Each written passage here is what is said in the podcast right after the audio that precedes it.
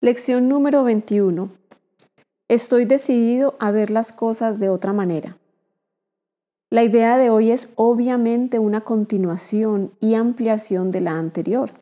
Esta vez, sin embargo, además de aplicar la idea a cualquier situación concreta que pueda surgir, son necesarios también periodos específicos de búsqueda mental. Se te exhorta a que lleves a cabo cinco sesiones de práctica de un minuto completo cada una. Inicia las sesiones de práctica repitiendo la idea en tu interior.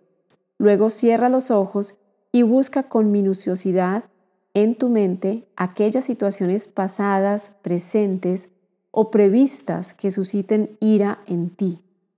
La ira puede manifestarse en cualquier clase de reacción, desde una ligera irritación hasta la furia más desenfrenada. El grado de intensidad de la emoción experimentada es irrelevante. Te irás dando cuenta cada vez más de que una leve punzada de molestia no es otra cosa que un velo que cubre una intensa furia.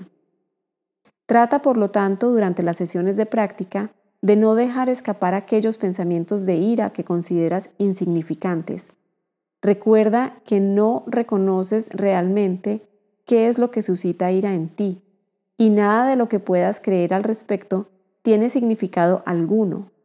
Probablemente te sentirás tentado de emplear más tiempo en ciertas situaciones o personas que en otras, sobre la falsa base de que son más obvias. Esto no es cierto. Es meramente un ejemplo de la creencia de que ciertas formas de ataque están más justificadas que otras. Al escudriñar tu mente en busca de todas las formas en que se presentan los pensamientos de ataque, mantén cada uno de ellos presente mientras te dices a ti mismo, estoy decidido a ver a, pones el nombre de la persona, de otra manera. Estoy decidido a ver a, a Paula, a Claudia, a Marcelo, a Esperanza, de otra manera estoy decidido a ver y luego especificas una situación, em, mi situación en el trabajo, eh, mi relación con mi familia, de otra manera. Tú eliges una persona y una situación. Trata de ser tan específico como te sea posible.